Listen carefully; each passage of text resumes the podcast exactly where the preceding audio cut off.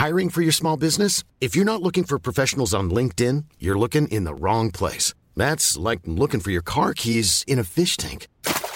LinkedIn helps you hire professionals you can't find anywhere else, even those who aren't actively searching for a new job but might be open to the perfect role. In a given month, over 70% of LinkedIn users don't even visit other leading job sites. So start looking in the right place. With LinkedIn, you can hire professionals like a professional. Post your free job on linkedin.com slash people today. En revenant à la lampe à huile, je ne crois pas au modèle Amish. But there is one more thing. Don't try to be too smart. Pay taxes when, when you have to pay taxes. Je ne peux pas répondre à, à votre question, Monsieur le Président, parce que je n'ai pas de monde connecté. And that was a big mistake, and I'm sorry. Welcome to the Cybertruck Unveil. Voilà, je suis localisé en Allemagne. Signaux faibles, le podcast de siècle digital qui décode l'actualité du numérique. Bonjour à toutes et à tous, nous sommes le 27 juin 2023, vous écoutez bien un épisode de Signaux faibles, et voici les actualités du jour. Tokyo met plus de 6 milliards de dollars sur la table pour nationaliser l'un de ses géants des semi-conducteurs. Les éditeurs de presse européens, eux, montrent les crocs devant le projet de règlement européen sur les médias. Toujours en Europe, les patrons de Meta et OpenAI soutiennent la réglementation européenne sur l'intelligence artificielle. Et nous terminerons en Inde où Amazon va investir 15 milliards de dollars d'ici 2030. Et comme d'habitude, maintenant que vous connaissez le programme du jour, commençons par décoder la première actualité. Bonne écoute. Et si l'un des géants japonais des semi-conducteurs se voyait nationalisé?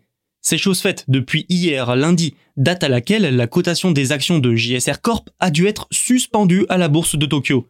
Les demandes d'achat de titres du groupe japonais ont littéralement explosé. Tous voulaient profiter de l'annonce d'une nationalisation de la société. Alors peut-être que vous ne connaissez pas JSR Corp.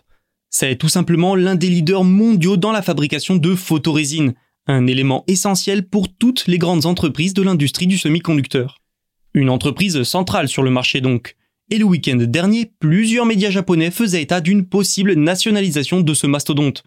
Le gouvernement japonais a en effet acquis l'ensemble de JSR Corp pour la modique somme de, tenez-vous bien, 909,3 milliards de yens, l'équivalent de 6,4 milliards de dollars. Et ça s'est fait via Japan Investment Corporation, un fonds d'investissement dirigé par le gouvernement et soutenu par des groupes privés.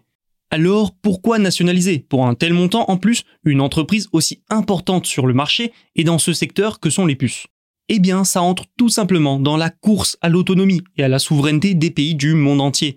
Les semi-conducteurs sont vitaux de nos jours. Vous en avez dans n'importe quel appareil électronique, ou presque, et depuis la pandémie, le marché est fragile et a connu une énorme pénurie dont les stigmates sont encore là. Une pénurie de puces qui a impacté énormément de secteurs, entraînant encore d'autres pénuries. Sans oublier les tensions autour de Taïwan, territoire qui concentre la majorité de la production. Pour Tokyo, cette nationalisation, c'est donc surtout un moyen de sécuriser son approvisionnement et sa production de semi-conducteurs.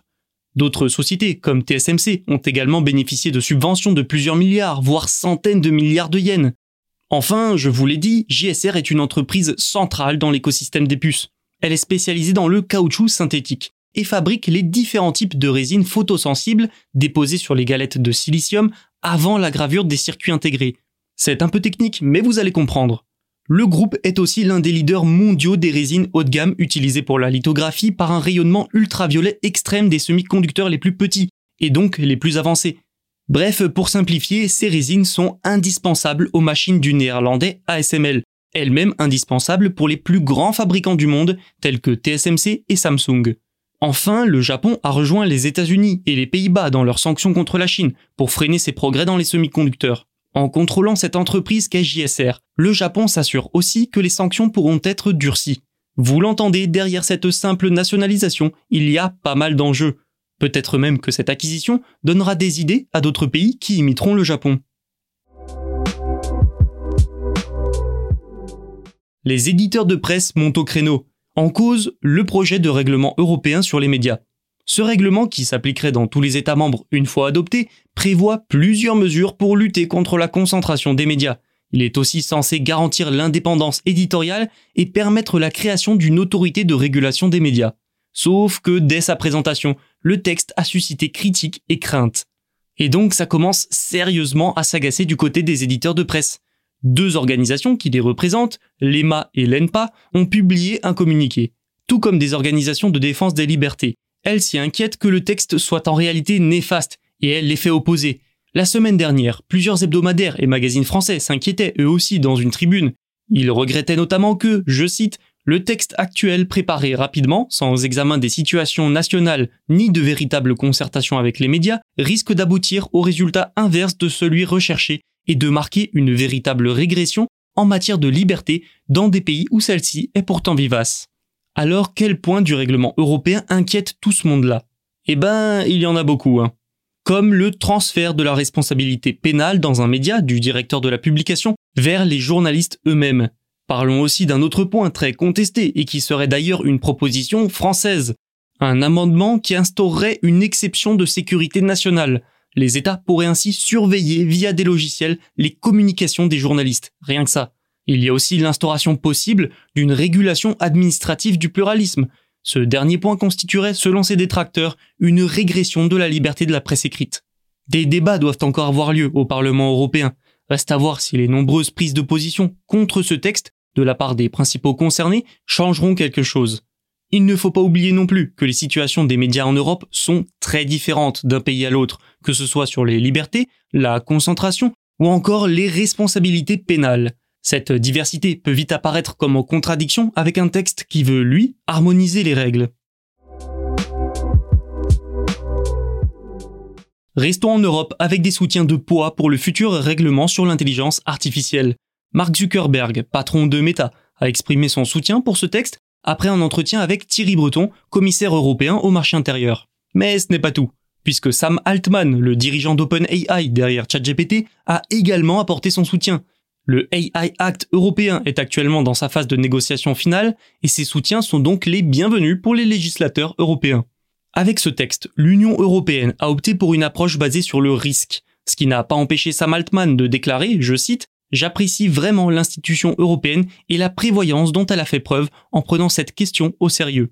À Thierry Breton, il a dit, je cite encore, Nous sommes impatients de travailler avec vous pour être opérationnels bien à l'avance et offrir un service européen conforme au marché. Un soutien non négligeable. OpenAI est derrière ChatGPT, qui a lancé la vague de l'IA dans le monde entier, après tout. ChatGPT qui est d'ailleurs régulièrement pointé du doigt pour ses défauts, notamment sur la désinformation. Et n'oublions pas non plus ses déboires sur le vieux continent, avec des menaces d'interdiction dans plusieurs pays comme l'Italie et l'Allemagne.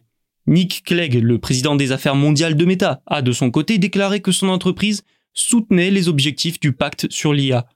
Le commissaire européen était lui en pleine tournée américaine auprès des plus grandes entreprises technologiques. Il a donc aussi discuté avec Jensen Huang, le patron de Nvidia, Nvidia qui fournit les puces les plus utilisées pour développer des intelligences artificielles. L'occasion pour Jensen Huang d'expliquer qu'il est, je cite, extrêmement probable que la société investisse en Europe. Le AI Act a été adopté par le Parlement européen le 14 juin. Il est axé autour des risques de l'IA sur la santé, la sécurité ou encore les droits fondamentaux et doit poser un cadre. Avec son adoption, qui fait peu de doute, l'Union européenne serait encore une fois pionnière, comme elle l'a été avec son règlement sur les données, le RGPD, et d'autres pays s'en inspireront sûrement, comme ce fut le cas pour le RGPD. Direction l'Inde pour conclure cet épisode. Amazon va y doubler ses investissements et même plus. D'ici 2030, le groupe américain prévoyait d'y investir 11 milliards de dollars. Ça s'était connu et annoncé et déjà pas mal. Nous en avions même parlé dans Signaux Faibles. Mais il a annoncé, via la voix de son PDG, Andy Jassy, un investissement supplémentaire de 15 milliards de dollars. Alors, où va aller tout cet argent supplémentaire? Fort probablement dans l'agrandissement d'AWS, son unité cloud dans le sous-continent. Je dis fort probablement parce qu'au mois de mai déjà, Amazon a annoncé son intention d'investir en Inde près de 13 milliards dans le cloud. L'Inde, pour rappel, c'est un marché central pour Amazon. Le pays accueille depuis des années les nouveautés du groupe, ses expérimentations, parfois sans succès, avec même plusieurs fermetures d'usines et la fin de plusieurs activités ces derniers mois. Investir autant d'argent en Inde pour Amazon, c'est aussi un moyen de garder son avance sur ses concurrents comme Google et Microsoft pour le cloud ou encore Walmart pour la livraison. Tout ça entre aussi dans le récent rapprochement commercial entre l'Inde et les États-Unis. Au début de l'année, un accord a été signé pour faciliter l'implantation d'entreprises américaines en Inde. Un rapprochement qui s'est encore vu récemment avec Narendra Modi, le Premier ministre indien, qui était en visite la semaine dernière au pays de l'oncle Sam. C'est la fin de cet épisode, merci de l'avoir écouté, vous pouvez vous abonner et nous laisser notes et commentaires. Tous les podcasts de Siècle Digital sont disponibles sur siècledigital.fr et les plateformes de streaming. À demain. Even when we're on a budget, we still deserve nice things. Quince is a place to scoop up stunning high-end goods for 50 to 80% less than similar brands. They have buttery soft cashmere sweaters starting at $50, luxurious Italian leather bags, and so much more. Plus, Quince only works with factories that use safe, ethical, and responsible manufacturing.